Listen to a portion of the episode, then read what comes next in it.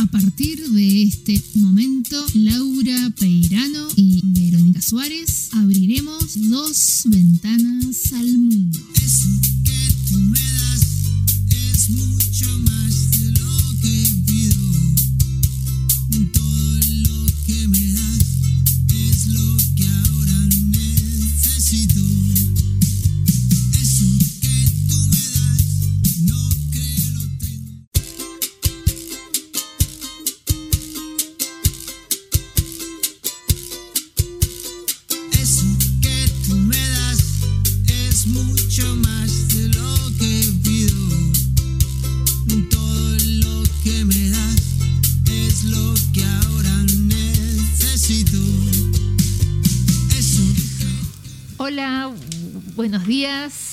Laura y Verónica. Eh, nos volvemos a encontrar eh, junto o en, compañía. Venimos a hacerle compañía a nuestra audiencia. ¿Cómo están? Feliz sábado para todos. Feliz lluvioso sábado para todos. Este es nuestro séptimo programa. Eh, como siempre, com- comenzamos con saludos. Por mi lado, eh, quiero saludar, este, por si alguien está escuchando, eh, a la familia de Federico Tafuri, que en el día 29 de abril estaría cumpliendo 46 años. Eh, bueno, fue mi compañero en el Liceo 28 y eh, lamentablemente eh, falleció muy joven, falleció como eh, a los 40, 40, 41 años. Simplemente eso, este, bueno, a la familia y que yo, al menos como su compañera de clase de, en el liceo, este, lo recuerdo. Bien, aparte de eso, quería hacer un, eh, un par, un par de aclaraciones. Bueno, antes y fundamental, fundamental, fundamental, fundamental, recuerden que hoy se sortea un libro que no se consigue en Uruguay. Ya lo estuve buscando en varias librerías, en las páginas web de varias librerías y no se consigue. Salvo que lo traigan eh, ya, sea por Amazon o por donde se les ocurra. Yo lo compré en la casa del libro de España, 50 palos y aún sigo soñando Sí. y aún sigo soñando de Pau Donés. Eh, Aclaremos que 50 palos no salió el libro. Obviamente que no. Bueno, no yo qué sé, no me voy a poner a hacer las cuentas de los euros, de, de cuánto costó y, y todo el tema del Está muy generosa la producción. Sí, la verdad. Bueno, pero sí que eh, algo importante para toda la audiencia, me gustaría aclarar un par de cositas. Primero, eh, además del sorteo que tienen que mandar un mensaje eh, al teléfono de la radio 092-819-901, pueden ponerle la palabra libro y su nombre, mm, eh, alcanza con el nombre de pila. Pero lo que quería aclarar es lo siguiente. En relación al día del libro. Primero, el día 2 de abril se festejó eh, el Día Internacional del Libro Infantil y Juvenil.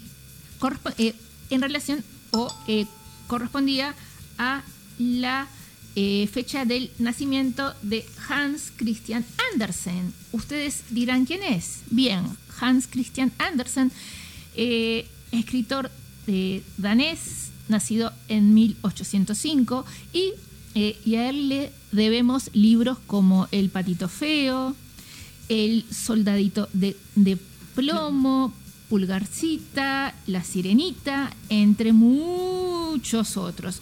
Escribió 150 cuentos infantiles.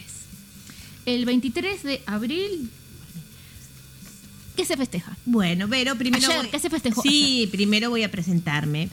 Hola, ¿qué tal, amigos? Bienvenidos a otra emisión de Dos Ventanas al Mundo. De 10 a 11 y 30 de la mañana en Babilónica Radio, como todos los sábados. Siendo las 10 de la mañana, 18 grados de temperatura y una máxima de 22 grados.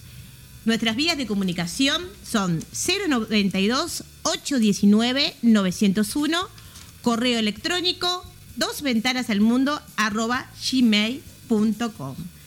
Como decía Verónica, ayer se conmemoró, 23 de abril, el Día Internacional del Libro y la protección de la propiedad intelectual. Exacto. El Desde, desde 1995 copyright. se, ah, exactamente, se festeja la jornada impulsada por la UNESCO y tiene como objetivo fomentar el consumo cultural y la protección intelectual.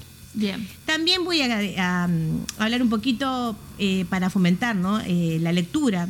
En cuanto a los niños y adolescentes, la lectura estimula el desarrollo del lenguaje a través de su pronunciación correcta, desarrollo de habilidades esenciales para la comprensión lectora, vocabulario, construcción de oraciones, la memoria funcional y la atención. Por lo tanto, yo recomiendo a todos los papás, abuelos, tíos, regalar a los niños, adolescentes y también a los grandes, Obvio. ¿qué, Verónica? Libros.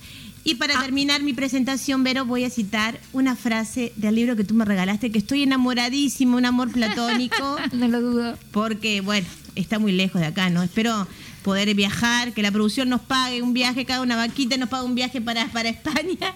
Eh, Y conocer a Marwan, voy a citar una frase de Marwan, can- canta autor español. español, bien. Búsquenlo en YouTube y se van a enamorar acá como la compañera. Yo me enamoré, me enamoré, estoy profundamente enamorada. Bueno, este, solo se, se entiende de verdad a alguien cuando conoces sus heridas. Bien, qué lindo.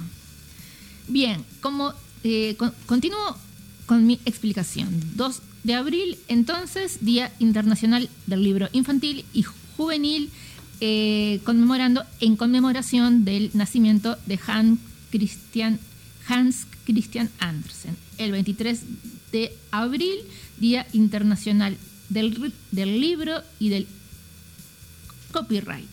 ¿sí? Y esto lo decidió la UNESCO, ya que en 1616 coincidió en, en esa fecha en que fallecieron Shakespeare, Cervantes y Garcilaso de la Vega. Y por otra parte, recuerden que el 26 de mayo, el mes que viene, es el Día Nacional del Libro. Se celebra eh, la fecha en que se inauguró la primera biblioteca pública del país, nuestra Biblioteca Nacional. O sea que quería distinguir esas tres fechas, 2 de abril, 23 de abril y 26 de mayo. Y el mes de mayo vamos a sortear todos los sábados un libro, Vero, por ser el mes del libro. ¿Vos decís? Sí, yo digo que sí. También hay algo que nos, no nos vamos a olvidar. También sabes lo que se festeja. Hoy es el Día de los Municipios de América. Mira, Así que les mandamos este, un abrazo grande a todos los funcionarios municipales. Y antes también me gustaría hacer eh, una referencia más. Eh, ayer se conmemoró, ayer 23 de abril, además de conmemorarse el Día del Libro, fue el Día de San Jorge o San Jordi. ¿Sí? Eh, la leyenda cuenta que el caballero San Jorge para, salvó a la princesa matando al dragón. A mí- Todos conocemos a la mí. imagen de San Jorge eh, en su caballo matando al dragón, ¿verdad? Y la leyenda cuenta que de, de su sangre nació un rosal. Es por eso que el 23 de abril se celebra el Día de San Jorge y las parejas se regalan una rosa, ¿sí? O jun- eh, conjuntamente con una rosa se regala un libro. Bueno, te cuento, Vero, yo el único Jorge que conozco es nuestro operador y de verdad que de santo no tiene nada. Pero simplemente esa es una alusión. Quería también dedicarle este programa a, a, eh, a unas personitas hermosas que cumplen años hoy y que los adoro con todo mi corazón. Carlos Leal, eh, Verónica Espuntone, a la profesora Lorena, a mi sobrino que cumplió años, el 22 Germán, a Garita desde España que cumplió años ayer, al primo Rodolfo Campanella, también un, gran abrazo a Sandra Presta, si nos está escuchando, con sus, con sus hijas y, y un beso grande a sus nietos. Y bueno, a los liceos, al Liceo Toledo, al Solimar 1, 2, a la UTU, bueno, y a todos mis compañeros y familia. Y bueno, como dice Verónica, tengo un, ¿qué? Millón. De amigos. Exacto. Continuamos. Bueno, vamos con nuestro primer segme- segmento. Bueno, Vero, ¿qué tenés ganas de comer hoy, Vero? Yo, ah, tantas cosas, pero bueno, hoy me, eh, hoy elijo, decido, o me gustaría comer un chivito. Justo hoy un chivito que vamos a tener una entrevista con una genia, una nutricionista. ¿Se te ocurre comer chivito? Sí, a ver, Contame un poquito. te cuento. ¿Quieren saber eh, cómo surgió, cómo y cuándo surgió el chivito? Bien, ¿quién, quién lo inventó?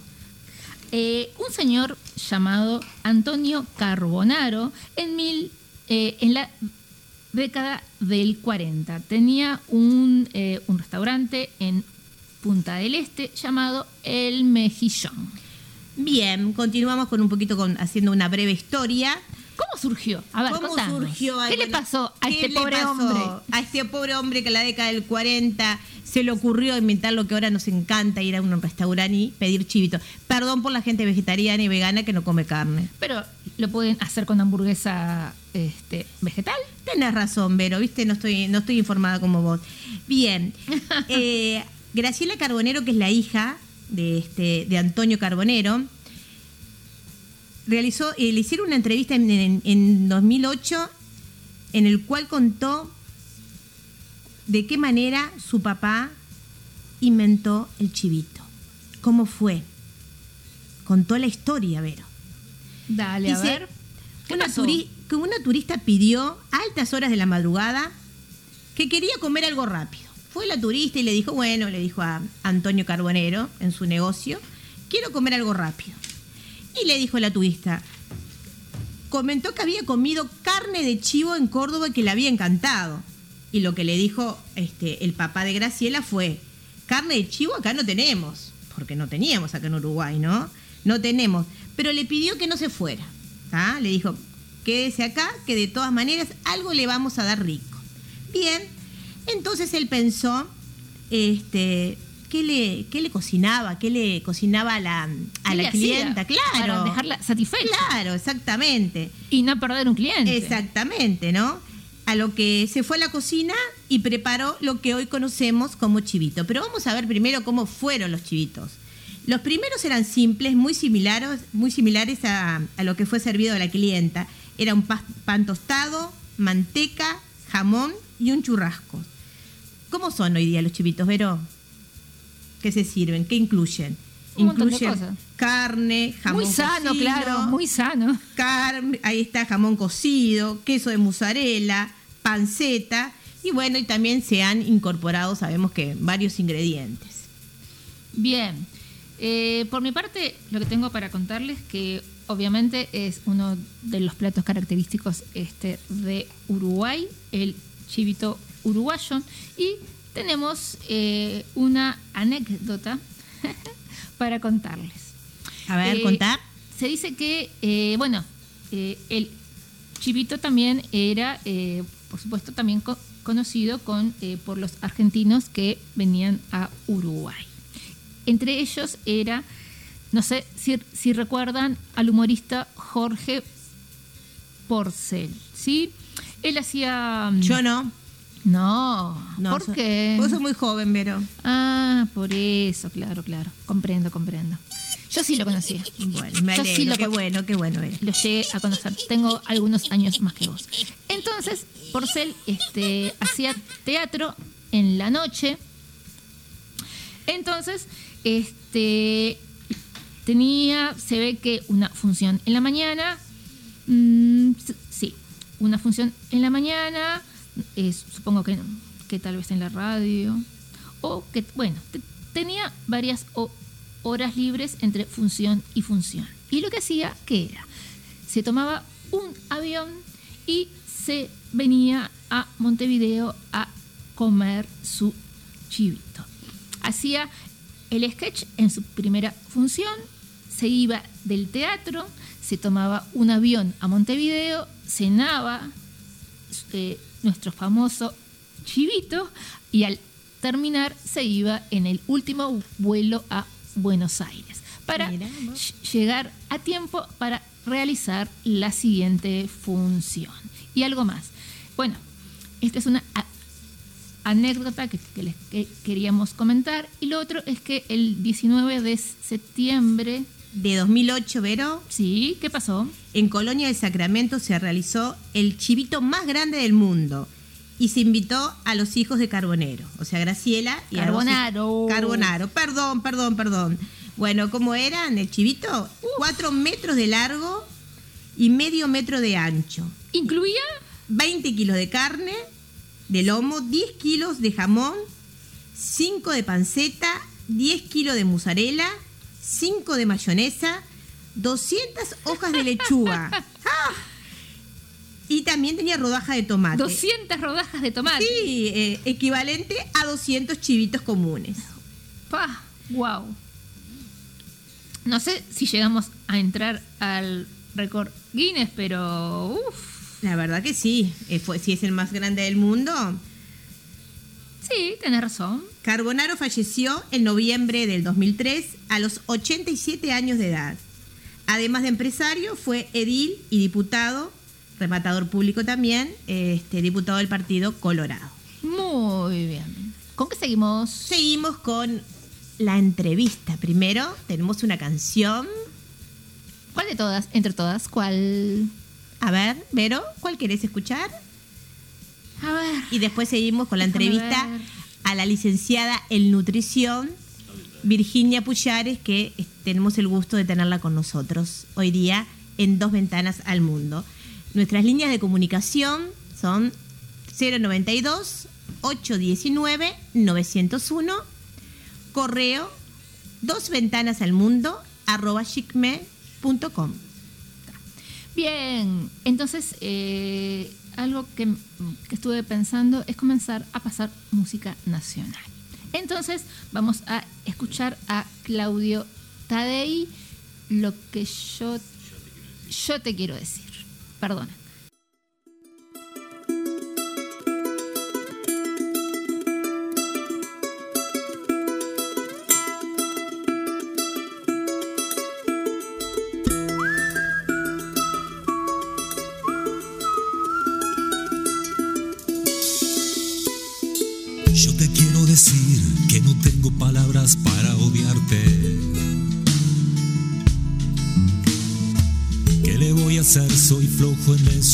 Tengo rencor.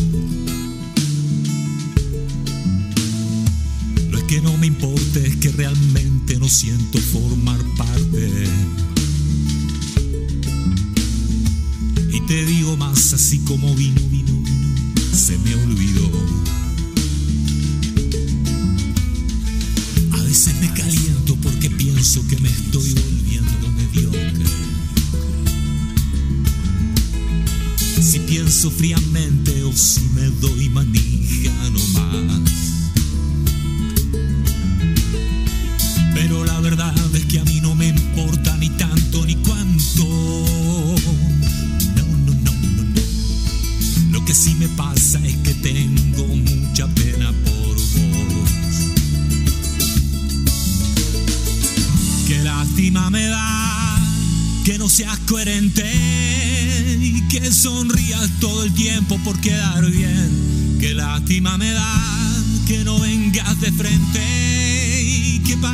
que todo te importe realmente.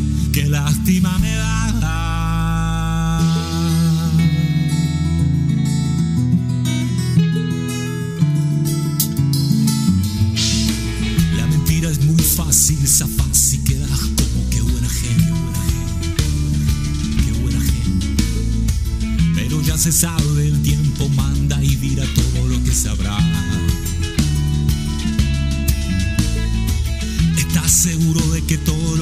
Que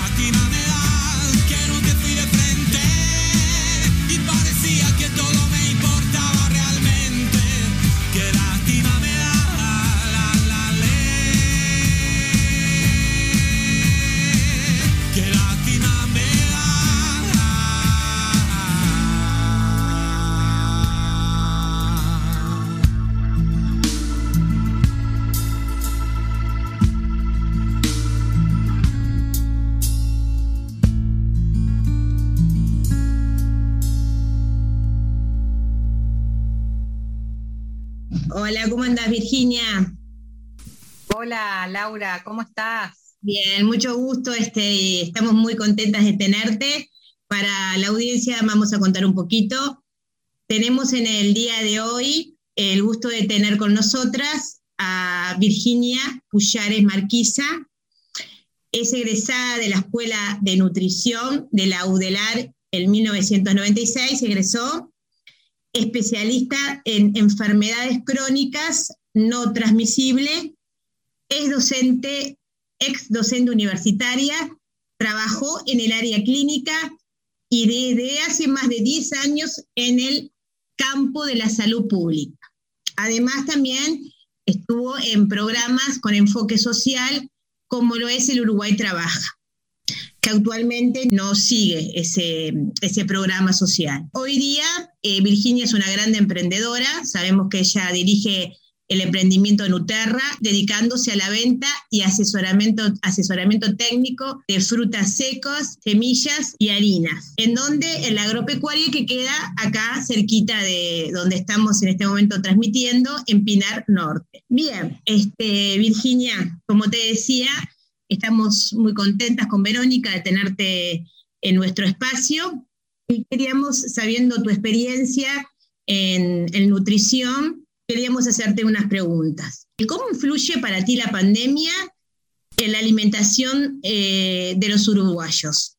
Bueno, primero quiero agradecer la invitación. Para mí es un gusto compartir un espacio con, con ustedes y que se pueda, bueno, conversar y, y, este, la gente pueda informarse acerca de, de, la alimentación y la nutrición y sobre todo en los tiempos actuales que estamos viviendo, ¿no?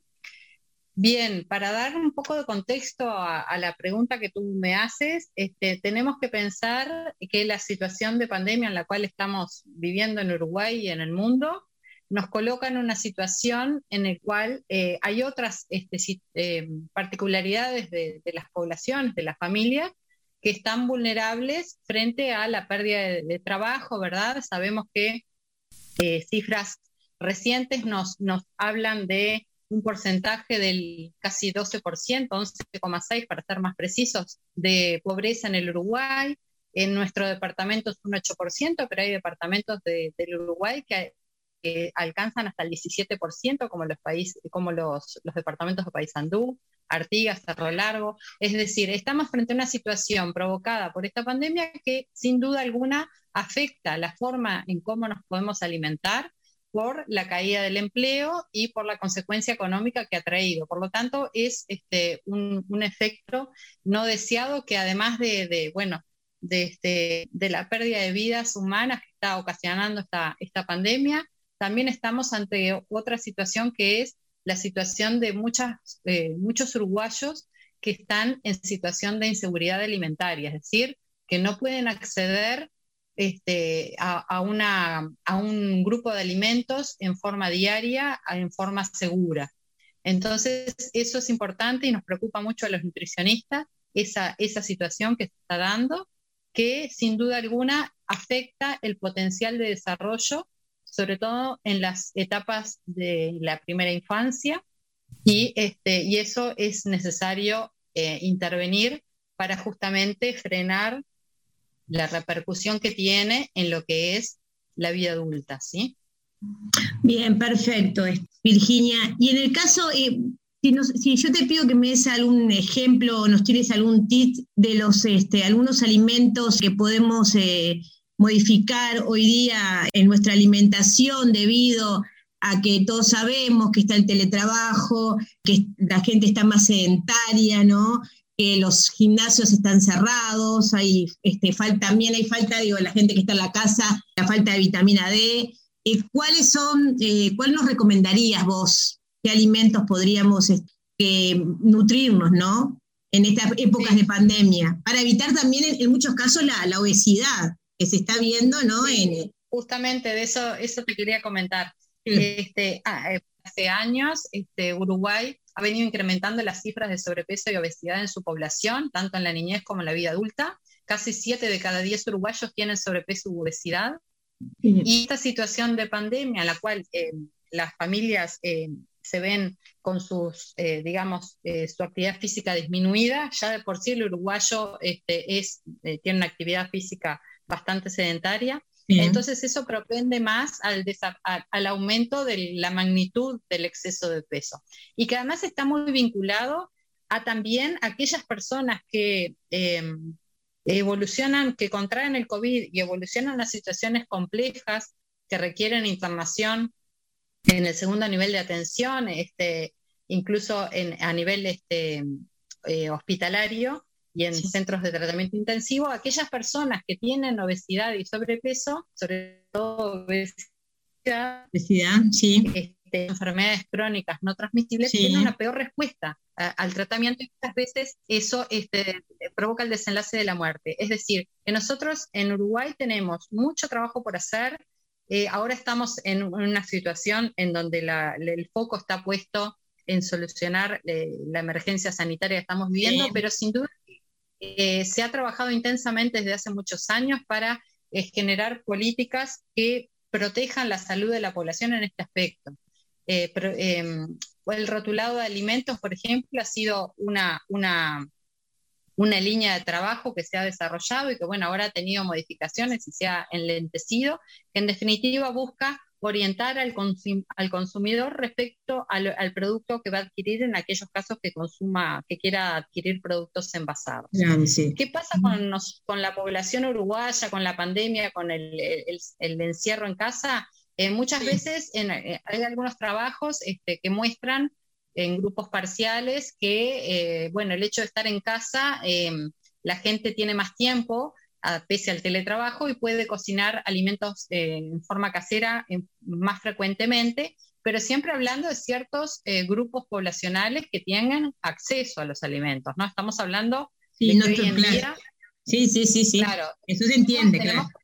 dos caras, ¿no? Dos, dos situaciones. Las personas que con sus necesidades básicas satisfechas pueden de pronto eh, conseguir alimentos más variados, caseros, compran menos fuera de casa, y después tenemos aquellas otras eh, grupos poblacionales que tienen que acudir a la ayuda alimentaria de muchas organizaciones sociales que hoy en día sí. han construido y han sostenido por más de un año las ollas populares sí. para satisfacer una necesidad básica y un derecho humano tan fundamental como es la alimentación adecuada. Por lo tanto, este, es muy difícil en esta situación hablar de lo que se debe comer cuando en realidad estamos pensando, estamos eh, viendo que hay familias que no pueden acceder a los alimentos en forma oportuna y adecuada como derecho humano que, que es. Sí. Si hablamos de, de alimentos protectores, eh, por supuesto que la, la, variedad de alimentos en una alimentación este, cotidiana debe, debería incluir alimentos de todos los grupos y los, las sustancias protectoras para nuestro organismo están contenidas en los propios alimentos en su estado natural. Principalmente las frutas y las verduras. Eh, yo, yo hacía un, un- un cálculo rápido de, Sí, siempre está la recomendación de cinco porciones al día de frutas y verduras para, eh, por persona, ¿verdad? O sea, medio cinco kilo. porciones, cinco porciones. Cinco porciones que equivale cada porción a 100 gramos, ¿no? Sí. Entonces yo pensaba, digo, un poco para contextualizar la las ayudas alimentarias y las canastas de prestaciones que se están brindando, eh, que si bien eh, eh, cuando hablan de, de un porcentaje global de millones de pesos, suena eh, bastante a- aumentado, pero cuando lo llevamos a ejemplos prácticos vemos que no es así. Porque, por ejemplo, una persona con la canasta que, mm, este, de 1.200 pesos que se ha otorgado a familias que se han este, postulado y que todavía no se ha alcanzado el 100% de la cobertura, pero que eh, no deben tener otro beneficio que no sea ni asignación familiar, ni proveniente del MIDES ni del BPS como asignación familiar, Ujú. con 1.200 pesos hice un rápido ejercicio tomando en cuenta la, eh, la canasta básica del Ministerio de, Educación, de mm, Economía y Finanzas a precios de marzo de 2021 Sí, y a 1.200 pesos, imagínense que podríamos comprar, por ejemplo, un litro de aceite, eh, dos kilos de carne, un kilo de arroz, dos latas de arvejas, un kilo de azúcar, medio kilo de cocoa, medio de fideos, un litro de pulpa de tomate, una docena de huevos y un pan de 215 gramos. te das cuenta Este, que ahí ni siquiera va incluido. Sí, eh, per- perdón, Virginia, te das cuenta que ahí ni siquiera va incluido la fruta y cosas que, este, alimentos que serían más saludables para, para las personas ¿no? que, que no pueden acceder este, Después, después problemas hice, económicos, hice un sí.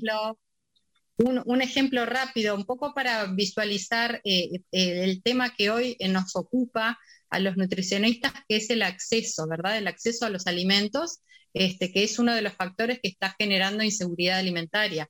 Pensemos que si las cinco porciones al día recomendadas, mínimas, ¿no? Porque en realidad son Sí. cinco, eh, para una familia constituida por cuatro personas, Sí. nos costaría 150 pesos por día tomando frutas y verduras de estación. Por lo tanto, necesitaría 4.500 pesos por mes para cubrir esa, esa recomendación mínima de consumo adecuado de frutas y verduras. Por lo tanto, cuando nos hablan de canasta de 1.200 pesos o una canasta que se duplica, este, eh, no, no se llega a cubrir el alimento eh, necesario para una familia, teniendo en cuenta además que hay mucha gente que eh, sus trabajos o han sido este, despedidos o había trabajadores informales, ¿verdad? Personas que trabajaban de jardineros, de, de albañiles, trabaja- trabajadores cuentapropistas que en realidad hoy no tienen un amparo como para poder eh, cumplir con, con, con esto. Con las necesidades básicas, claro.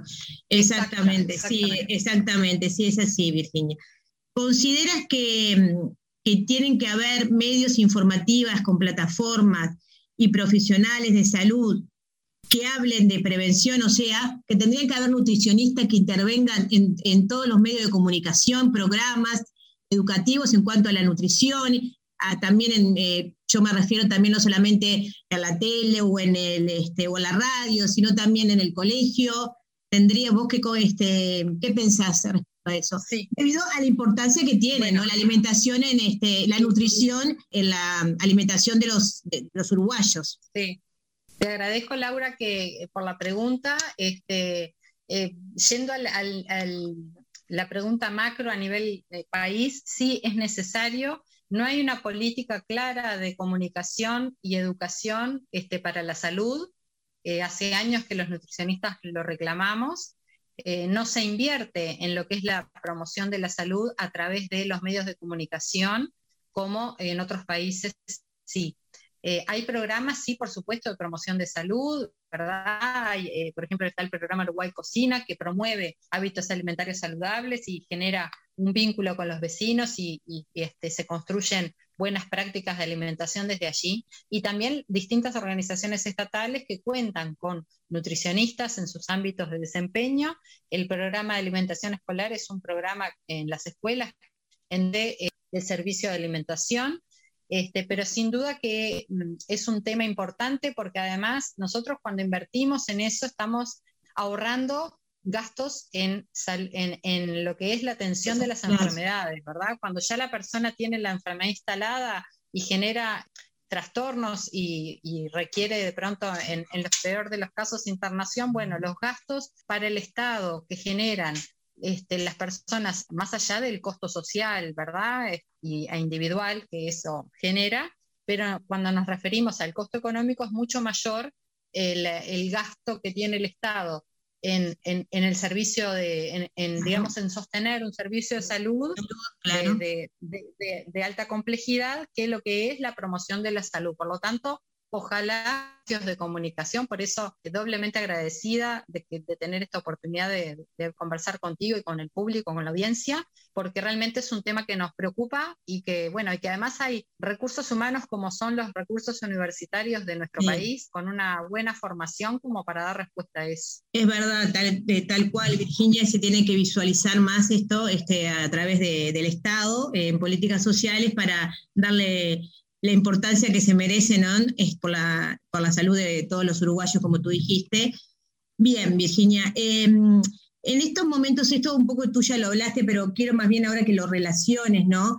En que los uruguayos estamos pasando por esta situación que es inesperada, ¿no? Este, la- no nosotros nos en ningún momento pensábamos que íbamos a estar hace un año con tapaboca, que iba a haber una pandemia, que no sabemos cuándo va a terminar. Sabemos que nuestro país es, es el, ter- el tercer país del mundo en cuanto a nivel, ¿no? Este, eh, a la densidad de, de- de la población, ¿no? Eh, que tiene más muertos, ¿no? ¿Vos cómo este, relacionás los términos pobreza, pandemia y nutrición? debido a los altos niveles de desocupación, de aquí al más, te estoy hablando, en este año. ¿Cómo, cómo Sí. lo ves? ¿Cómo lo visualizás?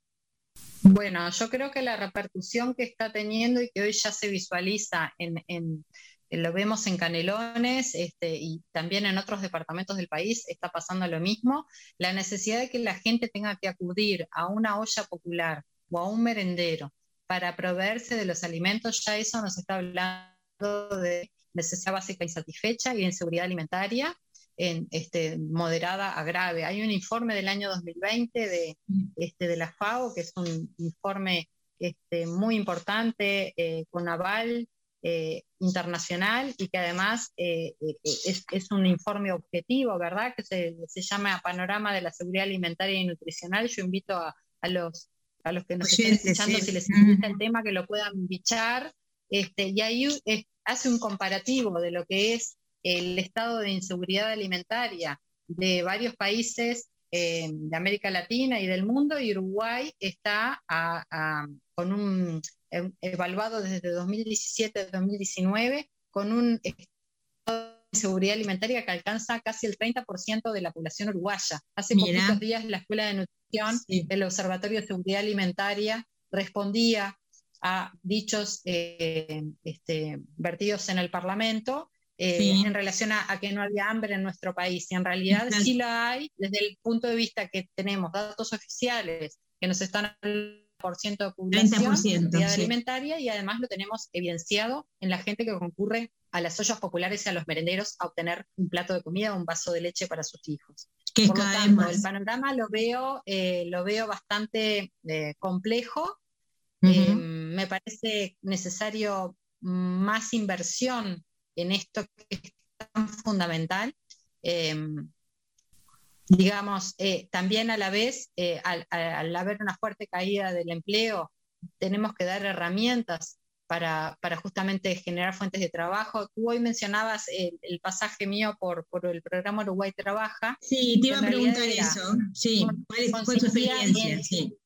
Claro, este, se- eh, son, está dirigido a, a grupos poblacionales de extrema vulnerabilidad en los cuales se les brindaba capacitación en diferentes áreas y tenían talleres de formación que uno de ellos era en alimentación y nutrición. Eh, fue una experiencia espectacular, la verdad que este, ellos la disfrutaban mucho y yo también, pero a ellos les daban herramientas como para poder sal- tener una, una salida laboral, les enseñaban de diferentes habilidades para la vida y como contraprestación ellos lo que hacían era, por ejemplo, trabajar en una escuela, arreglarla, pintarla, es decir, le estaban devolviendo al Estado parte de lo que el Estado les estaba brindando. Ese, ese programa, esa, esa modalidad eh, no, no, no quedó este, actualmente en marcha. Este, y bueno, esas son las cosas que es necesario pensar de que eh, es una inversión a futuro, ¿verdad? Si nosotros tenemos eh, mayores índices de, de, empleo, vamos a tener mayor seguridad alimentaria y vamos a tener, digamos, las necesidades básicas satisfechas, que es tan importante para un país que quiere continuar su desarrollo como veníamos haciéndolo años atrás. Y seres humanos más pensantes también, ¿no? Porque la alimentación también tiene que ver, ¿no? Con la parte cognitiva del ser humano. Y aparte que estamos hablando de un, como tú lo dijiste también, de un derecho humano fundamental, ¿no? Que tiene que ver también con el derecho a la salud. Y eso, la alimentación, es, es, es, es algo, este, es, es, algo muy importante. Además, sí, decime. No, decime. no, que hablando de, este, reafirmando lo que tú decís, la alimentación en los primeros mil días de vida condiciona el capital humano este, futuro, ¿verdad? Eh, la mujer embarazada y, este, y, el, y el niño este, en el nacimiento y sus primeros mil días de vida, allí es donde la inversión es necesaria y todas las políticas sociales y de salud deben ir enfocadas a proteger esa población, por eso se creó eh, en su momento el programa Uruguay Crece Contigo para hacer un sí. acompañamiento de esas familias. Este, y bueno, y es necesario continuar profundizando esas políticas porque en definitiva es el, son los futuros adultos de nuestro país y debemos apostar a su, a su mayor desarrollo psicoemocional para una vida adulta plena. Claro, y más ahora que con todo esto también este, la parte psicoemocional que está afectando tanto a los niños y a los adolescentes. Por lo tanto, el Estado lo que tendría que hacer es, tendría que invertir, ¿no?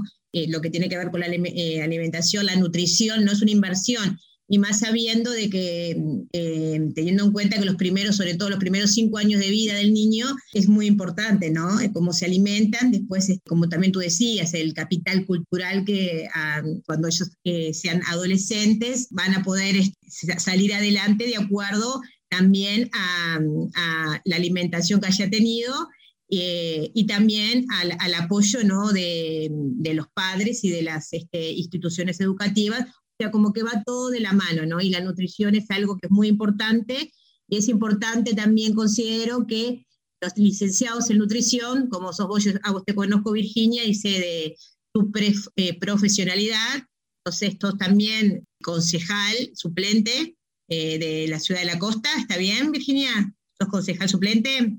Sí, sí. Bueno, sabemos sí. que eh, también luchas por, por las causas sociales, ¿no?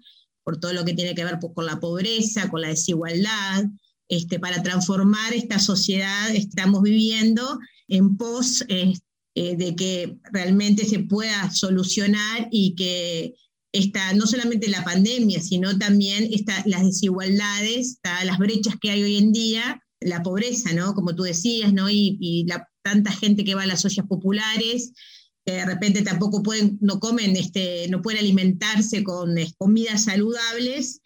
Y, bueno, y eso hace que eh, lamentablemente que el Estado capaz no, se dé cuenta de que es eh, tener a los nutricionistas, a los licenciados en nutrición, en, to, en los medios tanto informativos como las escuelas, a los liceos, en todas las instituciones educativas, es muy importante es porque no es un gasto, sino que para mí es una inversión. No sé si estás de acuerdo. Sí, claro que sí. Este, como decía hoy, eh, la nutrición y la, la, la, buena nutrición forma parte de, de un ser integral y uh -huh. sin una adecuada nutrición no hay un adecuado aprendizaje y no hay un, adecuado, un desarrollo pleno de toda la potencialidad que tiene un niño y un adolescente para llegar a la vida adulta en forma saludable. Así que sí. sí, por supuesto que nosotros estamos acostumbrados a trabajar en equipos, en equipos de salud, así nos formamos en la Universidad de la República, uh -huh. articulamos, eh, cada cual cumple su rol, todos nos complementamos y bueno, y apostamos a, a seguir construyendo esta red que pueda eh, sostener y generar eh, una vida más saludable para todos y cada uno aportando desde su lugar. Bien, por eso también le pido a, los oyentes no la concientización eh, debido a la pobreza que, que estamos, que, hay muchos sectores de la sociedad que están viviendo condiciones vulnerables. Uno que es docente a veces se pregunta qué, eh, ¿qué le puedo exigir a un alumno que directamente, que no tiene para comer, que te dice, yo hoy no, no, no almorcé, no, no, mi, mi, padre está en seguro de paro, está desempleado. Entonces, como vos decís, tiene que ver también ¿no? el tema de la alimentación con la capacidad del individuo para poder rendir, en mi caso, ¿no? como, como alumno. ¿no? Entonces, será importante el trabajo de, de ustedes, ¿no? Ojalá que, se, que los, sí. los, los, educadores en todos los niveles de educación, maestros, profesores, eh, son el primer contacto muchas veces que tienen estos jóvenes y estos niños y que se enfrentan en la realidad de la pobreza, ¿verdad? Entonces, como educadores tenemos es, tienen ese rol de, eh, digamos, de articular, ¿verdad? Y de ver esas familias si están accediendo a los derechos que el Estado les pueda dar y buscar otras alternativas también para, para, bueno, para generarles mayor bienestar y poder este, contribuir cada uno desde su lugar a, a que esas familias tengan las necesidades básicas satisfechas. Claro, bien. Sí, nosotros, este, en mi caso, nosotras que somos este, docentes, este, lo estamos haciendo en nuestros liceos a través de canastas. Eh, por ejemplo, te, te, cuento rapidito, yo trabajo en el liceo, uno de los liceos es en Toledo, ¿no? en el cual este, hay este, muchos alumnos que están viviendo una situación eh, no solamente de pobreza, sino de marginalidad, viste que no es lo mismo una cosa que otra, y realmente este, no están satisfechas sus necesidades básicas y cuenta con el respaldo de nosotros los docentes que estamos ahora juntando también para canasta para esos chicos, ¿no? Adolescentes y un poquito más grandes también, y, este, y, y también ropa porque a veces este, ni siquiera pueden ir al liceo porque no tienen para ponerse, ¿no? Por lo tanto, los docentes estamos también, somos, este, como decís vos, este, un agente, un agente este, responsable a, a, los alumnos que, que, cuentan con nosotros y que se respalda mucho en nosotros. Más allá que a veces nos faltan, no contamos con las herramientas, pero contamos un poco, contamos con la empatía y la solidaridad, ¿no? Y esos son valores muy importantes. Lo que pasa que eh, los uruguayos eh, somos solidarios, este, por algo se han constituido tantas iniciativas populares de apoyo alimentario, pero reitero, eh, la inversión que debe hacer el, el, Estado, la apuesta que debe hacer el Estado es aún insuficiente, debe ser mucho mayor para que no tengamos más uruguayos este, teniendo que ir a una olla popular para alimentarse.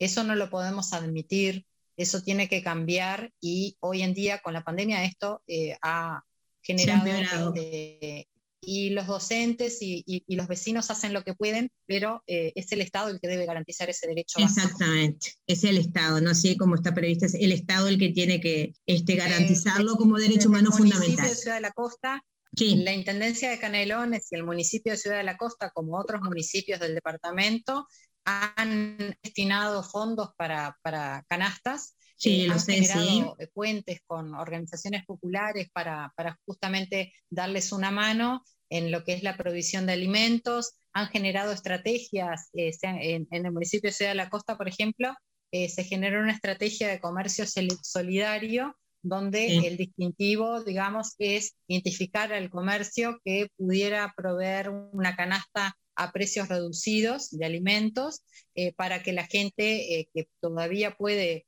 eh, mm, contar con unos pesitos la pueda adquirir este, y bueno, se, se, trata de hacer, de llevar adelante distintas formas de apoyo dentro de un presupuesto que sabemos que para este año es menor sí. para, este, para el municipio, pero sí. tratamos de apoyar todo lo que podemos y bueno, y si, si pensamos eh, como vecinos en ayudar en una olla, creo que está bueno acercarse, preguntar qué es lo que necesitan antes de pensar en llevar algo, ¿sí? Y, y yendo a, a, acá, este, me pongo del lado de, de, vecina, pero nutricionista, en realidad pensemos que si, si vamos a, a dar alimentos no perecederos, una buena combinación nutricional puede llegar a ser lentejas y arroz o lentejas y fideos. Que podamos sí. brindarles esa combinación de alimentos, ¿verdad? Porque en una, en una única, en un, en un plato, eh, allí tenemos una buena calidad de proteínas aseguradas, aunque, aunque no sean de origen animal. Entonces, me parece bueno eh, poderse acercar, eh, quien quiera eh, ser voluntario y apoyar estos, estas iniciativas, pero también ponernos en el lugar de qué es lo que necesitan para no eh, desperdiciar recursos y realmente apoyarlos con lo que realmente precisen, ¿verdad? Perfecto, eso me parece bien, la solidaridad es, un valor humano muy fundamental. Nosotros te agradecemos, Virginia, por haber estado participado en este espacio. Aparte de ser nutricionista, eh, sos un gran ser humano y aparte que sos una emprendedora, ¿no? Con los productos que tú manejas, si quieres contar un poco de la Nuterra, este, ¿puedes hablar un poquito de ese tema? ¿Te animás? Bueno, este emprendimiento surge este, en pleno comienzo de, casi de la pandemia, este, fue sobre fines de 2019. Hacía tiempo que quería eh, generar otra forma de trabajo que no fuera en el campo de la salud pública, que me encanta.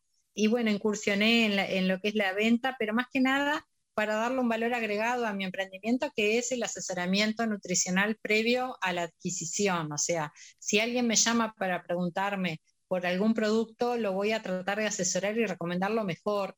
Y si le tengo que decir que eso no le, no le aconsejo, se lo digo, porque muchas veces este, me llaman y me dicen, bueno, pero ¿qué, para bajar de peso, ¿qué puedo comer? No. Lo pregunté yo.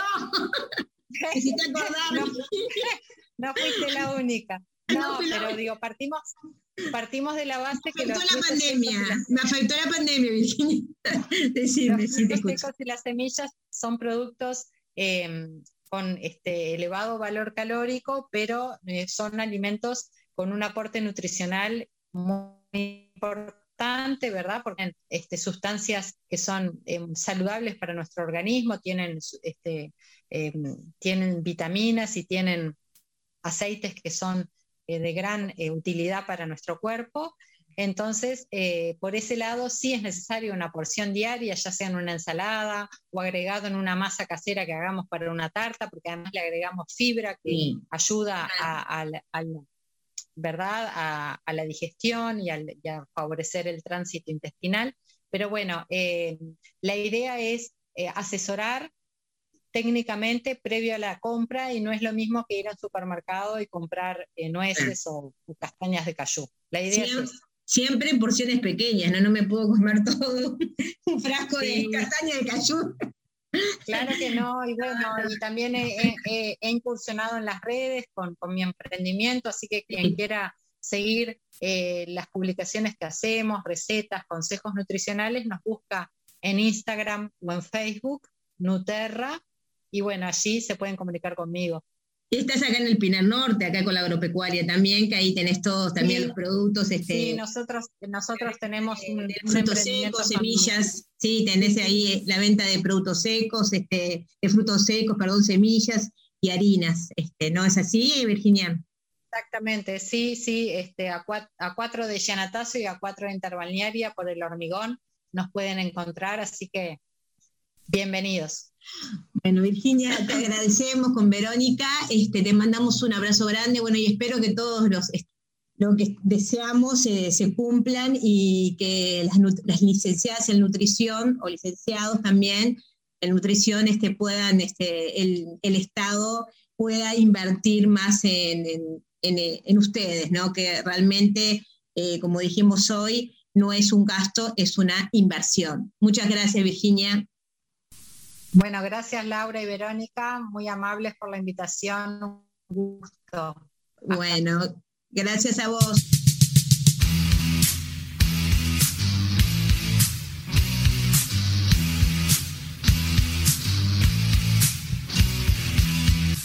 Hola, soy Betina Esteves y te invito a que me acompañes en Mujeres en Rock. Todos los viernes a las 21 horas, el rock tiene voz de mujer. Mujeres en Rock, acá en la Babilónica Radio. Si no nos vemos, nos escuchamos.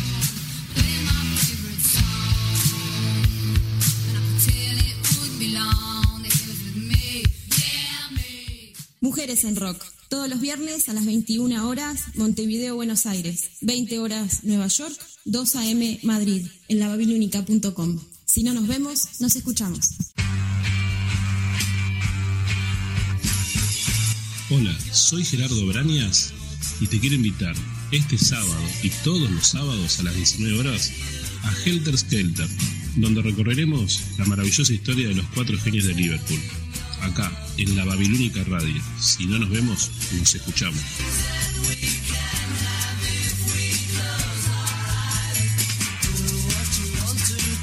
Helter Skelter, los sábados 19 horas Montevideo, Buenos Aires, 18 horas Nueva York, 0 horas Madrid. Hay gente que lo intenta muchas veces. Para nosotros, este es el último intento. Jorge Melgarejo y Luis Miseli te esperan todos los sábados de 20 a 22 horas para compartir lo que tengan a mano. Aquí, en Babilónica Radio. Una radio para escuchar y compartir. ¿Cómo se escuchó? ¿Bien? El último intento, todos los sábados, 20 horas Montevideo, Buenos Aires, una de la madrugada Madrid, 19 horas New York City, por www.lababilónica.com. I can wait another day. Hola, hola, hola. Mi nombre es Sebastián Guedes y quiero invitarte los sábados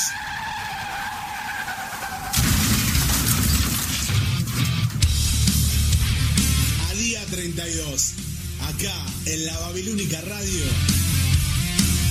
Día 32, los sábados a las 22 horas. Si no nos vemos, roqueamos. Los sábados, 22 horas, Montevideo, Buenos Aires. 21 horas, Nueva York. 3 de la mañana, Madrid. Trasnochamos, trasnochamos.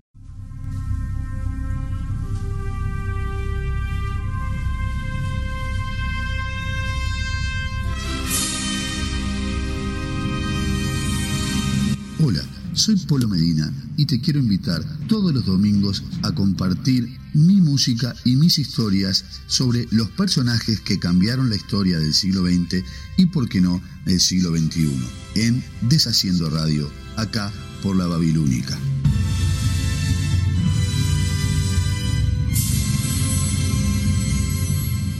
Deshaciendo Radio, 20 horas Montevideo y Buenos Aires, una de la madrugada Madrid y 19 horas Asunción y New York.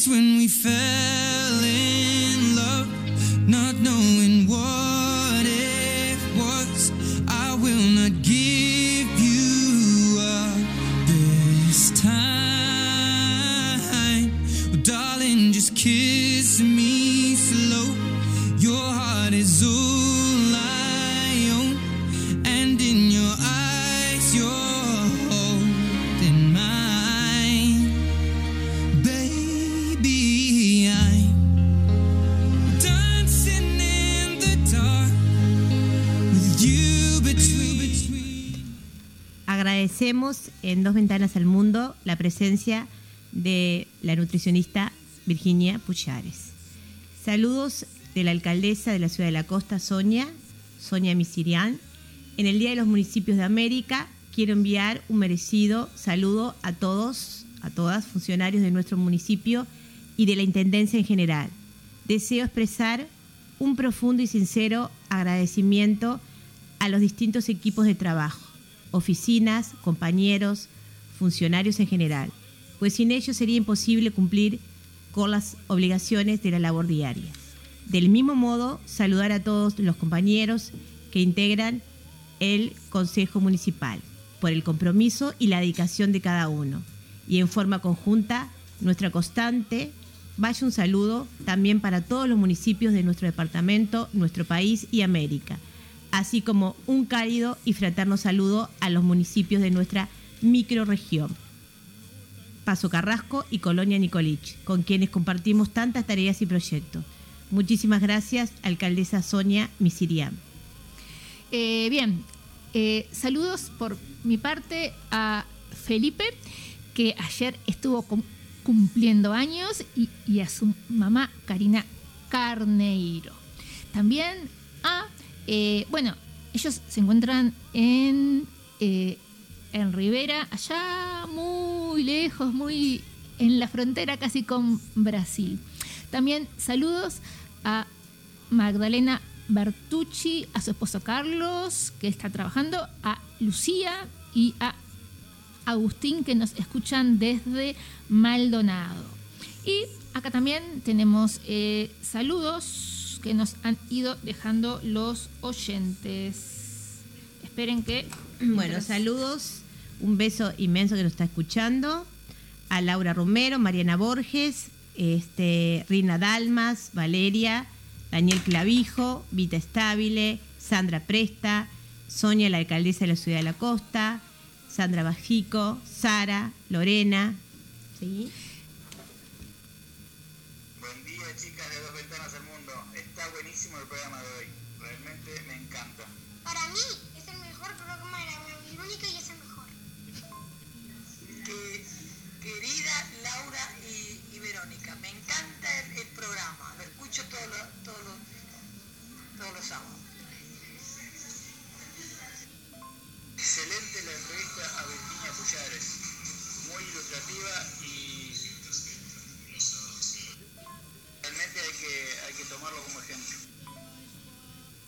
Bien, eh, otra cosa que quería este, pasar un comunicadito, que acá Virginia Coitiño, una colega,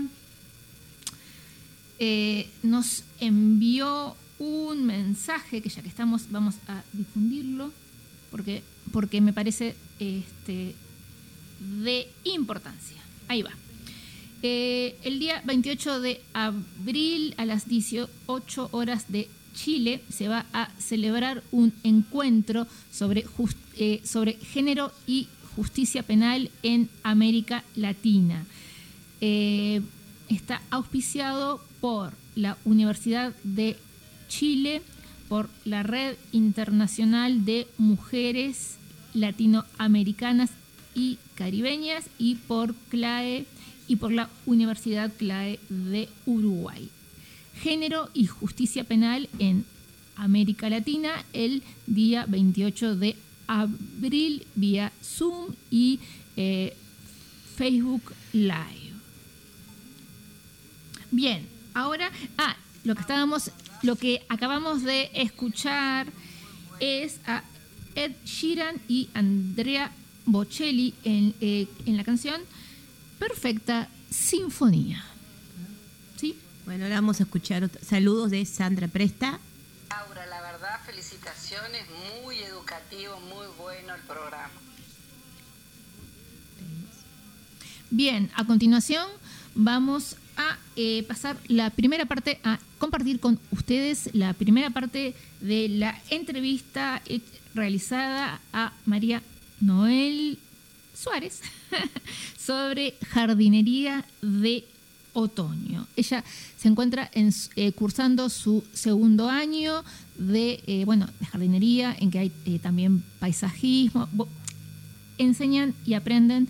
Es un proceso de enseñanza-aprendizaje que dura tres años y ella se encuentra cursando su segundo año. La escuchamos, los invito a escucharla.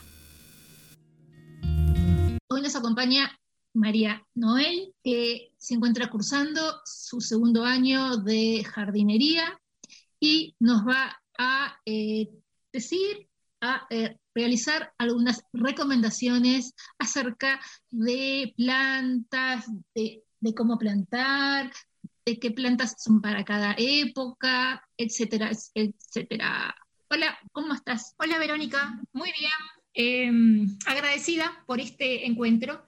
Me alegro. Mira, eh, cuando tú me planteaste hablar sobre jardinería, lo primero que pienso es que yo soy una aprendiz, estoy aprendiendo, estoy en Bárbaro. el inicio, eh, estoy haciendo un curso que son tres años y estoy ahora iniciando el segundo año. Muy Eh, en este instituto al que voy es un, un primer año técnico en jardinería en que aprendemos de plantas. Plantas es en general, pero uno puede hablar de eh, arbustos, de árboles, de plantas trepadoras, eh, las plantas que se llaman anuales. Así que ya, Eh, ya sos técnico. Sí, se puede estudiar mucho. Salve el examen. Muy Y bien. Un segundo año es de diseño y un tercer año pertenece a, eh, es un curso de paisajismo. Entonces es un curso muy completo. Muy bien. A veces uno habla y, y tiene el prejuicio cuando dice, ay, voy a aprender jardinería, qué fácil. En realidad es fácil, pero exige mucho estudio, exige horas de estudio. Eh, son muchas plantas, muchos árboles, muchos arbustos, muchas características que hay que tener en cuenta cuando uno Insectos. quiere, ¿cómo? Empezar a, a plantar, a plantar o a dedicarse. Insectos, eh, bichitos que... eh, Plagas, se le llama, exacto, claro. gracias. Enfermedades. Exacto. Muy bien, gracias. Entonces, uno- sí. dale. No, no, te escucho. cuando uno piensa y, bueno, dice, quiero plantar, quiero tener, quiero empezar a dedicarme a las plantas ahora en que estamos en una época en que estamos volviendo a un segundo confinamiento, que ojalá sea mucho más breve que el anterior. Entonces, estar más adentro de casa, eh, queremos rodearnos de ese verde que no tenemos afuera. Totalmente. O por lo menos el año pasado, ¿verdad? Que estuvimos mucho adentro, horas y horas adentro. ¿Te ocurrió a ti eso? Por supuesto. Pero sí, claro, es difícil en, a, eh, a veces en apartamento eh, lograr tener las plantas que uno quisiera, ¿no? Aunque algunas tengo, y bueno, y, vo- y voy a precisar de tu ayuda, por ejemplo, para cortar el rosal que, que tengo en el frente. Ya te voy pidiendo. eso que tenés en el frente, afuera, en la parte exterior. Exacto. Bien, entonces, eh, vos me hablas de apartamento. ¿Se puede tener en apartamento plantas? Ahora está muy de moda la idea de, de urban jungle, entonces este, llenar la sí. casa de, de- de plantas, va a estar muy acompañado, solo, solo que eh, de alguna manera eso tiene una desventaja, porque bien, a- uno puede decir, ay, a mí me encantan las plantas, voy a comprar, voy a traer, me van a dar, me van a regalar, voy a traer un gajito de acá, un gajito de allá, o- y voy a salir a comprar al vivero, ¿no? Puedo elegir plantas las que me gustan, pero tenemos que tener pensado primero en un espacio, un espacio que le dé sol. ¿Sí? Las plantas no van a estar eh, a la sombra sin recibir sol. Eh, son pocas las que pueden estar en el baño, ¿sí? Con, con una, con una ventana chica, lo que se llama el potus, Sí, esa es bastante común y da bastante y da mucho, bueno, esa puede estar a la sombra. Eh, con alguna, o sea, que le dé algo, alguna una ventana cerca, que esté a un metro de una ventana, bueno, pero Alguna- en total una planta no va a poder sobrevivir. en- eh, que tenga al- alguna entrada de aire. Entrada de aire y de sol, porque necesita, por lo menos de luz. Bien. Entrada de luz, porque lo necesita. Entonces, tengo un espacio, que es un apartamento, bien, eh, tengo que tener en cuenta esas ventanas, ¿sí? Que voy a poner mis plantas cerca de la ventana, que muchas estén mirando a la ventana para que les dé el sol, porque lo van a necesitar. Eh, y otro segundo elemento para cuando uno quiere, se enloquece por plantas, quiero empezar ya y con todo, es decir, bueno, realmente tengo el tiempo para dedicarme, porque hay que regar, Mm, hay que fijarse si hay alguna plaguita, hay que estar un poquito atentos. Entonces, sí, so- claro, yo quiero, quiero tener plantas, pero después el tiempo que les voy a dedicar. O sea, necesito dedicar un tiempo, a eso voy, eso quiero decir. Bien, de acuerdo. Así como las mascotas no son peluches, las plantas no son de plástico. Entonces necesitan un cuidado. Porque si no se van a morir y después es, es- es la frustración de todos, ¿no? Ay, compré plantas y las mato. ¿Quién no mató plantas? Todos, imagino. sí. Pero entonces tener un poco esa conciencia de que necesitan cuidado y atención. Me gusta la idea. Genial. Claro. Y es cierto, y es cierto aparte. Porque una planta no es plástico, no, no es de plástico. O sea, las hay y serán muy bonitas también. Entonces esas no exigen mi cuidado. Como te decía, lo mismo que una mascota, no es un peluche. Va a exigir, me exige, o sea, me va a exigir que yo esté con el animal, que juegue. Bueno, las plantas también exigen un cuidado. Bien. Entonces, este, para eh, comenzar a eh, tener nuestras propias plantas en casa, tenemos que tener en cuenta la luz, el aire, el cuidado, el tiempo necesario para Exacto. cuidarlas. Eh, escuchaba unas recomendaciones, porque hay mucho en internet para escuchar, eh, para escuchar y para ver y para informarse, hay muchísimo, eh, que decían, bueno, que la planta no esté en el piso con respecto a la ventana, tiene que estar de frente, ni arriba de la ventana, ni en el costado, que no le dé la luz, ni en el piso recostada. O sea, trata de elevarla con un banquito, con una sillas, Mesi- con una mesita. mesitas, sillas, sillas bajas, tratar de crear desniveles para que, para que tengas varias plantas recibiendo luz en distintas bueno. alturas. Entonces Bien. ahí creas como eh, que, no esté, que no todo esté al mismo nivel y menos Bien. del piso. Crear como eh, estructuras, crear como hasta mm, Visuales. claro, ahí está, eh, visual, sí. Como una en escalera. Bien, Una más comprendido. arriba y una más abajo, pero enfrentando la ventana. Bien, Que genial. entre luz. Me encanta. Vos decías aire, cuidado con el aire cuando le sacamos el aire, cuando llenamos, cuando ahogamos una planta con agua, Sí, también tenés razón. porque eh, todas las partes de la planta respiran, desde la hojita, de la, el comienzo, la puntita de la hojita, hasta el pelito de las raíces, todo, los pelitos, todo respira. Y si uno llena de agua, porque uno dice, ah, bueno, yo le pongo agua, no le va a hacer mal. Sí, porque hasta la raíz respira.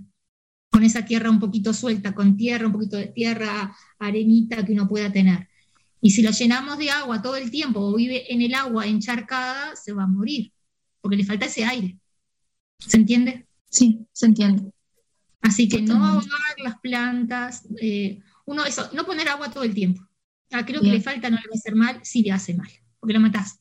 Sí, yo creo, en mi experiencia, al menos eh, me, ha, me ha dado más resultado no ponerles agua, pasar días sin, sin ponerles agua, que, eh, que, no, que, que regarlas a menudo. O también, Que que regar todo el tiempo.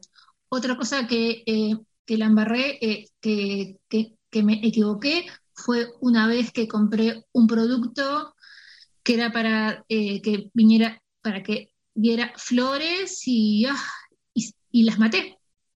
Así nomás, Por cuatro, sí. Claro, porque después me enteré que hay que poner mucho menos, lejos de lo que es el tallo y las raíces, y, y ahí maté orquídeas, ah, no, orquídeas no, eh, otra planta que habrá, eh, otra flor que ahora no recuerdo el nombre, hortensia.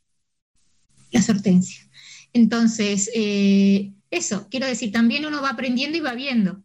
Sí, de última no hay que tomarle miedo al asunto, ¿no? Ir con calma, despacio, pocas plantas. Entonces, eso sí es apartamento. Y si uno tiene eh, casa, terreno, tiene la suerte de vivir en una casa, en un terreno, ahí uno tiene que, eh, de alguna manera, a mí lo que se me ocurre es hacer un planito del terreno o de la casa. Del Sí. frente, del fondo, hacer un planito, hacer ese rectángulo, un cuadrado que sea el terreno, el Sí. espacio exterior y El empezar lugar- a ver, bueno, acá. El lugar disponible. Claro, no solo el lugar disponible, sino de qué lado amanece, de qué lado va el sol, de qué lado se pone el sol, de qué lado está el norte, de dónde recibe más viento, porque hay plantas que no resisten el viento. Por ejemplo, Bien. una Santa Rita. La Santa Rita necesita luz, el sol del norte. Y no la voy a ubicar en cualquier lado, porque se me va a morir y no va a dar, o no va a dar flor, no va a dar lo que yo quiero. Entonces, es eso. Seguir sumando frustraciones no da. El asunto es aprender y ver de esa planta. Perfecto. Entonces te decía, la Santa Rita necesita sol pleno, plantarla mirando hacia el norte. Entonces, eh, por eso el planito de- del terreno, el planito de la casa, el planito del espacio. El sol, ¿de dónde viene? Los vientos, ¿de dónde vienen? Y con los puntos cardinales también. Claro, por eso mismo, poner en ese planito los puntos cardinales y eh, si hay muros, ¿qué tan alto es el muro? Si los vecinos tienen muro y me van a tapar el sol, ¿a qué horas tengo sol? ¿De qué lado? ¿Hay humedad? El calor Los de, vecinos de al lado me plantaron este, un montón de árboles y yo tengo sombra. Entonces, ese lado ya va a ser semisombra. Y no todas las plantas van en la sombra. ¿Se entiende? y el calor excesivo también. Claro, claro. Hay plantas que no resisten el sol, que son de semisombra o de media sombra. Están todos esos conceptos. Sombra, media sombra, semisombra y pleno sol. Bien. Eh, Hay que estudiar entonces. Hay que estudiar, sin duda. Eh, no es tan fácil, o no sé cómo lo hacían nuestras abuelas, o bueno, también de ensayo y error. Tenían abuelos y abuelas plantas, ensayo y error, de haberlo Claro. vivido. Exacto. Bien. Eh, te ¿Te pregunto, comento algo más? ¿Puede ser? Sí. si querés, dale, te escuchamos. Eh, a veces pasa y me pasa y me ha pasado en experiencia que uno se encapricha con una planta. Quiero tener esta planta. Entonces uno va al vivero, la compra o la tengo, me- la consigo. Y de última se convierte, o ya desde el comienzo que la tengo en mi casa, se convierte en un problema. No sé qué hacer con ella. ¿Por ¿Dónde la ubico? ¿Sí? Porque tenés que buscar información. Son esos datos. Porque nadie claro. busca información sobre las plantas. Claro, tal vez sería eh, una de las cosas que nos decía el profesor era eso. Tenemos que empezar a cambiar el chip. Es qué espacios tengo y qué plantas tengo para ese espacio. No es qué planta me gusta, y qué lindo sería, o no del todo, por lo menos, o equilibrar eso. Una vez que tengo esta planta, bueno, ¿qué necesita? Tengo que buscar información. O partir desde, de- desde eso, desde ese otro punto de vista. Acá tengo sombra. Bueno, bien, ¿qué plantas, qué flores, qué árboles, qué arbustos son de sombra? ¿O qué trepa- trepadoras son de sombra? No todo, o sea, no todas las plantas van a cualquier lugar. Por eso también se nos van, se nos van, se nos mueren. Comprendo. ¿Se entiende? Se entiende, sí, muy claro. Eh, María, Noel, eh, plantas de otoño, ornamentales y de quinta, puede ser que se denominen así, ¿De huerta? De huerta, gracias. Mira, lo que tengo aquí es un calendario de siembra que se puede conseguir en internet, se puede conseguir fácil. El mío era de una agropecuaria que había en el Prado, que hay en el Prado desde hace muchos años, está casi amarillo la hoja, y está dividido cada dos meses. Y bueno, y en plantas se divide en hortalizas y en flores. Entonces te digo solo algunas eh, para huerta. Para huerta aparece, bueno, que podemos plantar acelga, arvejas, cebollas, habas, lechugas, bueno. perejil, puerro, zanahoria. Pregunta, ¿esas Bien. plantas son de eh, sombra, eh, las puedo tener en mi patio? Yo creo que sí. Si en puedes hacer- en, en macetas. Yo estaba pensando, ¿sabes en qué? En macetas o si no, en cajones de madera, lo puedes forrar. No, porque justo tengo, me regalaron un macetero de eh, hecho en madera y está vacío, entonces todavía no le puse ninguna planta y estaría bueno poder habas, Es que plantar perejil, plantar perejil en macetas, ¿verdad? Está. Eh, mm, morrón. No sé si ahora es la época del morrón, esto lo estoy buscando. Pero que tengas alguna lechuga, perejil, eh, hasta arvejas o alguna acelga o acelguita en, en macetas, sí. Bárbaro. Y como ornamentales, Como ornamentales en otoño hay mucho. Uno puede mm, algunas. plantar cinias, que las plantas de ah, me encantan semillas. las ciñas. Me encantan Bueno. las ciñas. ¿De semilla? época de plantar ciñas y época de plantar también eh, de semillas las, las caléndulas, también eh, de bulbos, de bulbos, sí, los jacintos, los narcisos, estos precisan sombra, medias, en realidad media sombra, debajo de árboles, jacintos y narcisos. ¿sí? Si, si consigo tulipanes o algo de eso, También tulipanes. eh, son de tulipanes, creo bulbo. el tulipán es bulboso, creo. Ah, sí, es de bulbo, sí. De batata, lo que sería en general, como llamarlo en general, de batata.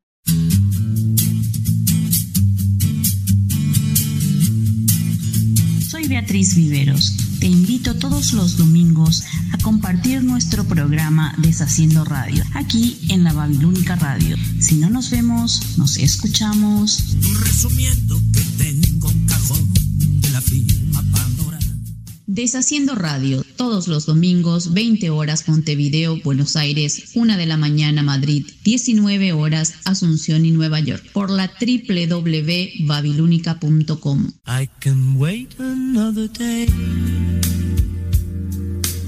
Hola, hola, hola. Mi nombre es Sebastián Guedes y quiero invitarte los sábados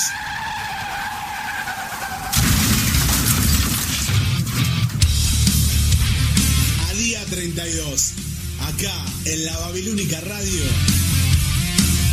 Día 32, los sábados a las 22 horas. Si no nos vemos, roqueamos. Los sábados, 22 horas, Montevideo, Buenos Aires. 21 horas, Nueva York. 3 de la mañana, Madrid. Trasnochamos, trasnochamos.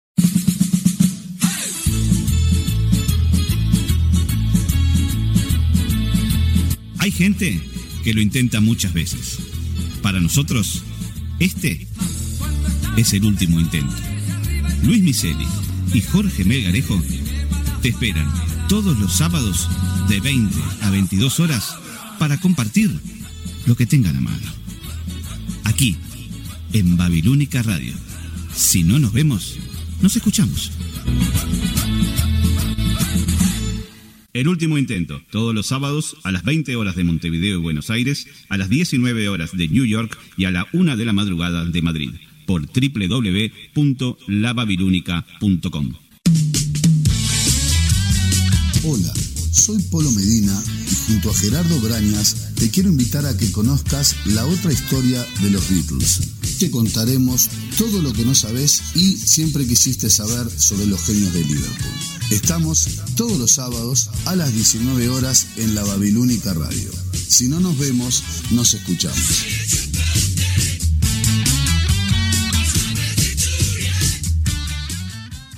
Helter Skelter, todos los sábados a las 19 horas, Montevideo y Buenos Aires. 18 horas de New York y 0 horas de Madrid, en la Babilónica Radio. Si no nos vemos, nos escuchamos.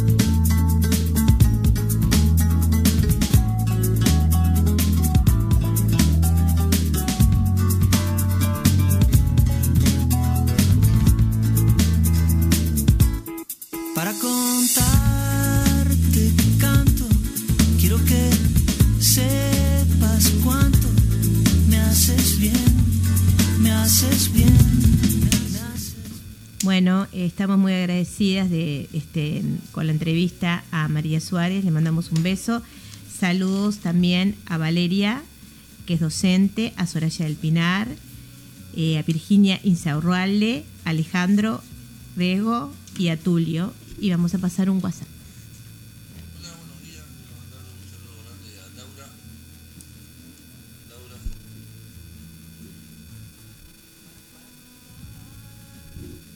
Bueno, se... Más alto.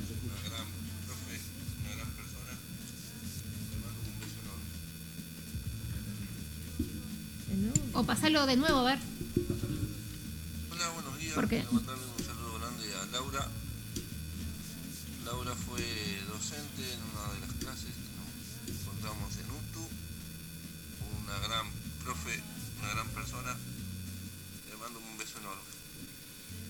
Bueno, también le queríamos mandar saludos a la alcaldesa Sonia, este, un abrazo gigante. Eh, po- por mi parte, decirles que un montón de gente se ha comunicado para participar en el sorteo. Nos tienen a cinco manos, bueno, a no sé, a ocho manos acá. Eh, Qué suerte, Vero, mejor. Sí, no, ya sé.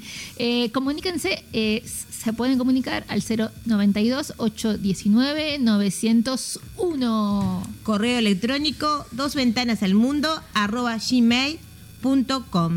Saludos también a Soraya Arriba del, del Pinar, eh, Virginia Insaurralde y a todos los oyentes. eh, les agradecemos y quédense en Dos Ventanas al Mundo que hoy sorteamos El libro de Pau Donés, 50 palos y sigo soñando, traído directamente de España, llegado ayer, nuevito de paquete. Qué bueno, Vero, arriba. Todavía no lo leí porque tengo 50 libros para leer ahí en la pila. Tenemos en que comprar más. Esperando. Tenemos que comprar más libros, Vero. Sí, obviamente, lamentablemente sí. te- lamentablemente para mi bolsillo. Los bolsillos, ahí está. Eh, ¿Qué viene ahora, Vero? A continuación viene Tantararán. Tam. ¡Oh, sole mío! Eh, tendremos a continuación, eh, vamos a escuchar a la al chef Piero con la receta del día de hoy. Y ya que estamos, le agradecemos la rica torta. Suponemos que está rica porque todavía no la hemos podido probar. Gracias, chef Piero, por su amabilidad. Y lo escuchamos.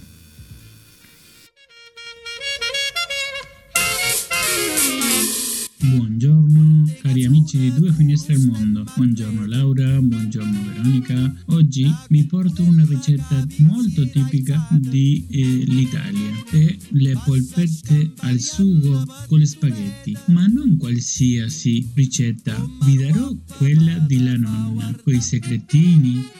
Questo piatto una meraviglia. Allora vi lascio con mio cugino Pedro che vi dará la ricetta. Aspetto i vostri mensaggini.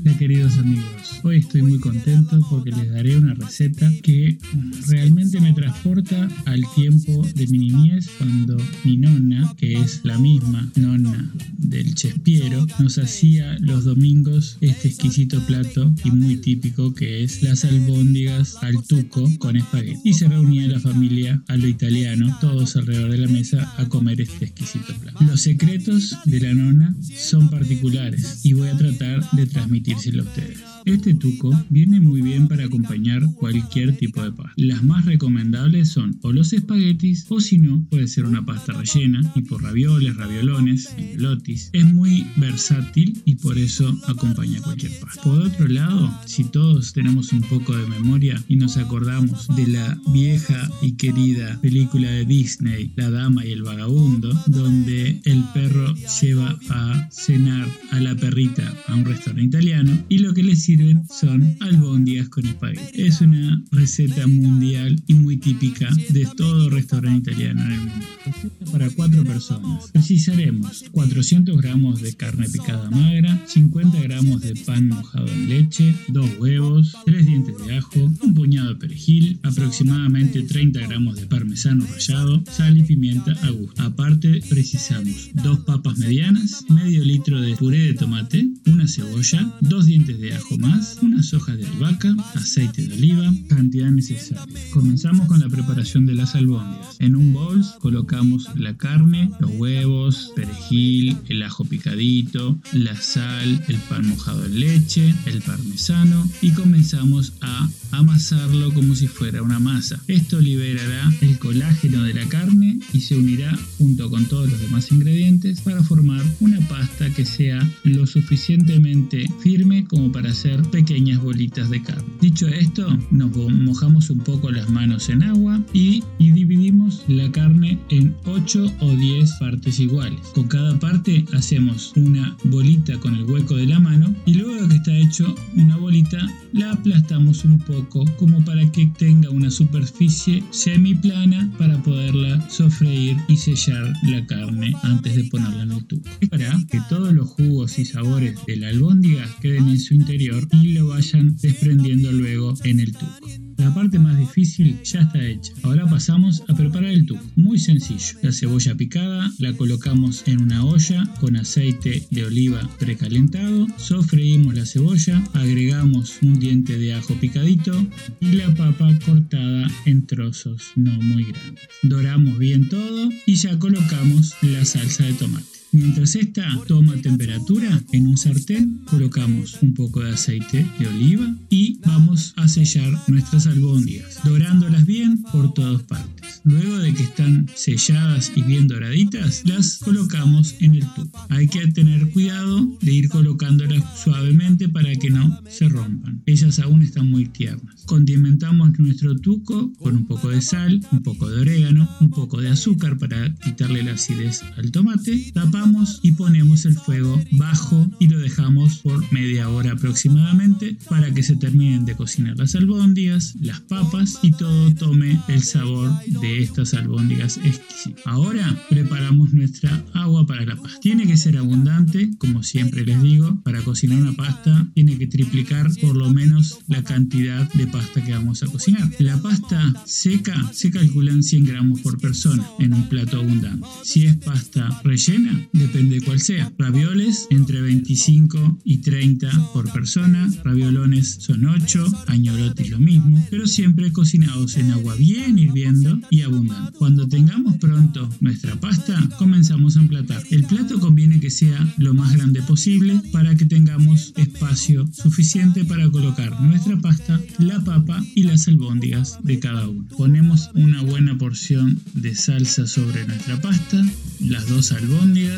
trozo de papa y antes de llevar a la mesa un buen puñado de parmesano rallado sobre la pasta. Este plato se puede maridar perfectamente con un tanat o un cabernet sauvignon. Espero les haya gustado y que disfruten esta comida que es muy sustanciosa y que como ya les dije me traen recuerdos de mi infancia. Si alguien tiene algo para aportar, les agradezco que me manden mensajes. Che bello, pure a me mi hanno portato dei ricordi. E allora, vi è piaciuta questa ricetta? È veramente la ricetta di la nonna. E allora spero i vostri messaggini e, come dicono loro, se non ci vediamo, ci sentiamo. Arrivederci. Ma si nati in Italia, sienta a me non c'è sta niente fa, ok napolitan, tuo fa l'american, tuo fa l'american. Wish che so del rock and roll, wish rock and roll,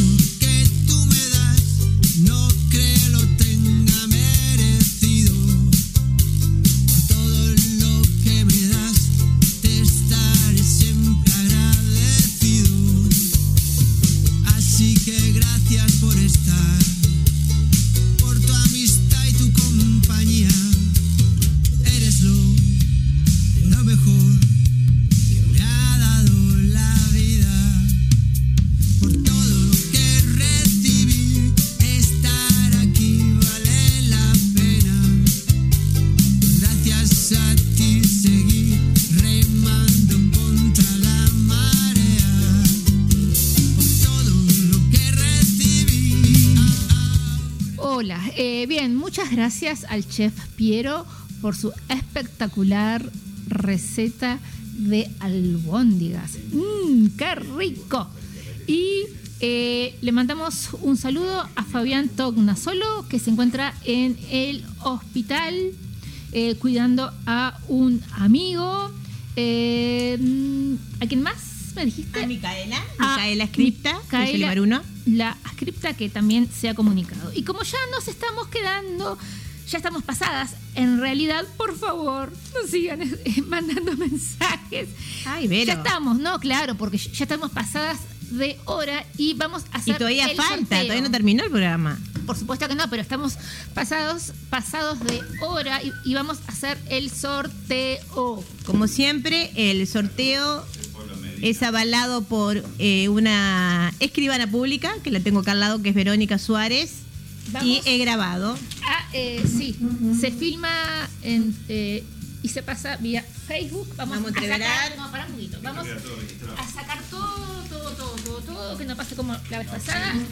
Esto Mira. fue lo que las personas que participaron, ya están todas anotadas. Están acá también. A ver, Ahora- operador. Bien. No, no está tu nombre. No está, no, ¿Está? no está. Jorge. Bueno, Vamos a- que no se caiga Yo. nada, tranquilo. Entreverá suar- suerte a todos los oyentes Suerte de Dos Ventanas al Mundo. Suerte a todos. Intentamos, eh, bueno, fuimos colocando, eh, copiando cada uno de los nombres de quienes participaron. Muchas gracias por participar A y por ver, ¿quién escucharnos. Y síganos escuchando. ¿Cómo se llama el libro? Eh, es de Pau Donés, 50 palos y, y sigo soñando. Esperen que Bien, se lo vamos a mostramos. mostrar el libro, Vero.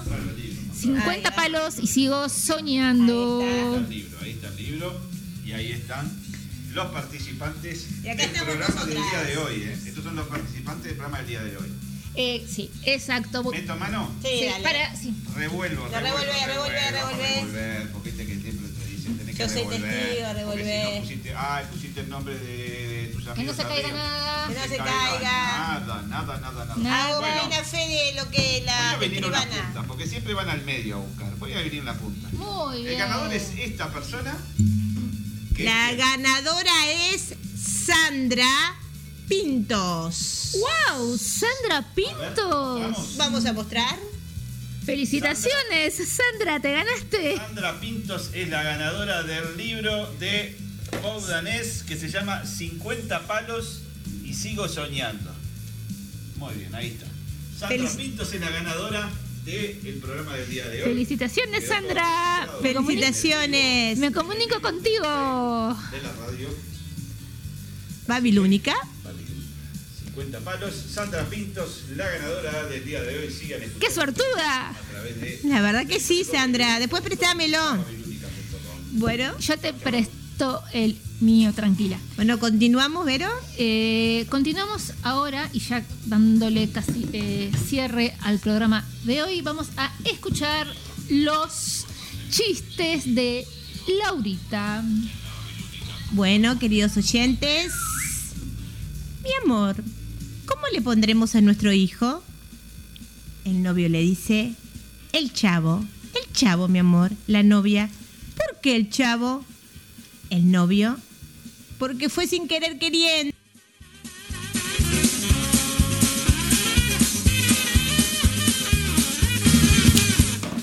Bien. Otro. Le vamos dice una vecina a la otra, que se llama Carmen, la vecina, ¿estás enferma?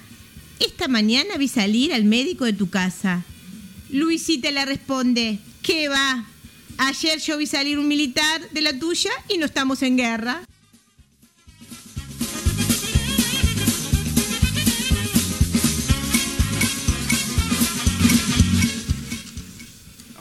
¿Sabes, Vero? ¿Qué? Mi marido empezó la dieta de la fe. A ver. ¿Cuál? ¿Cuál es, Lau? Está comiendo de todo y esperando un milagro.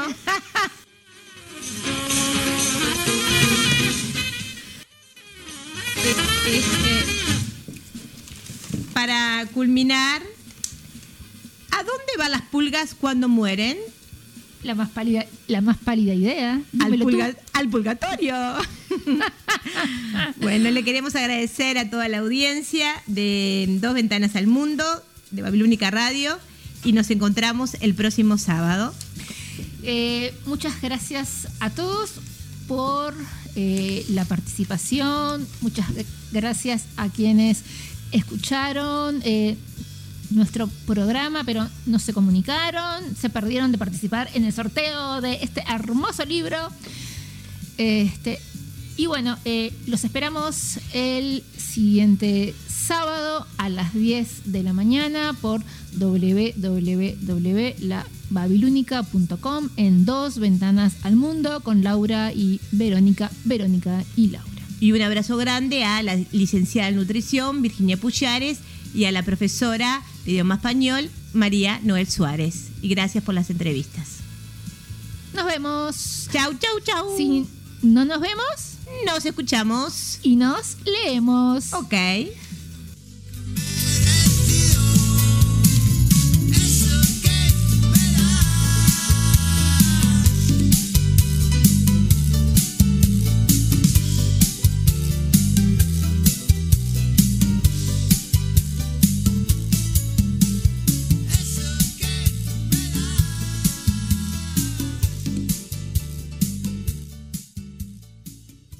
Abrazar por la Babilónica. Buena música para escuchar y compartir. Existen varias radios, pero la babilónica es única. Proba. Babilónica. Tu radio, tu compañía.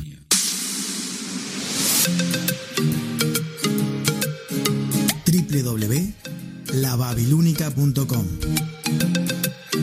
Porque somos tu burbuja.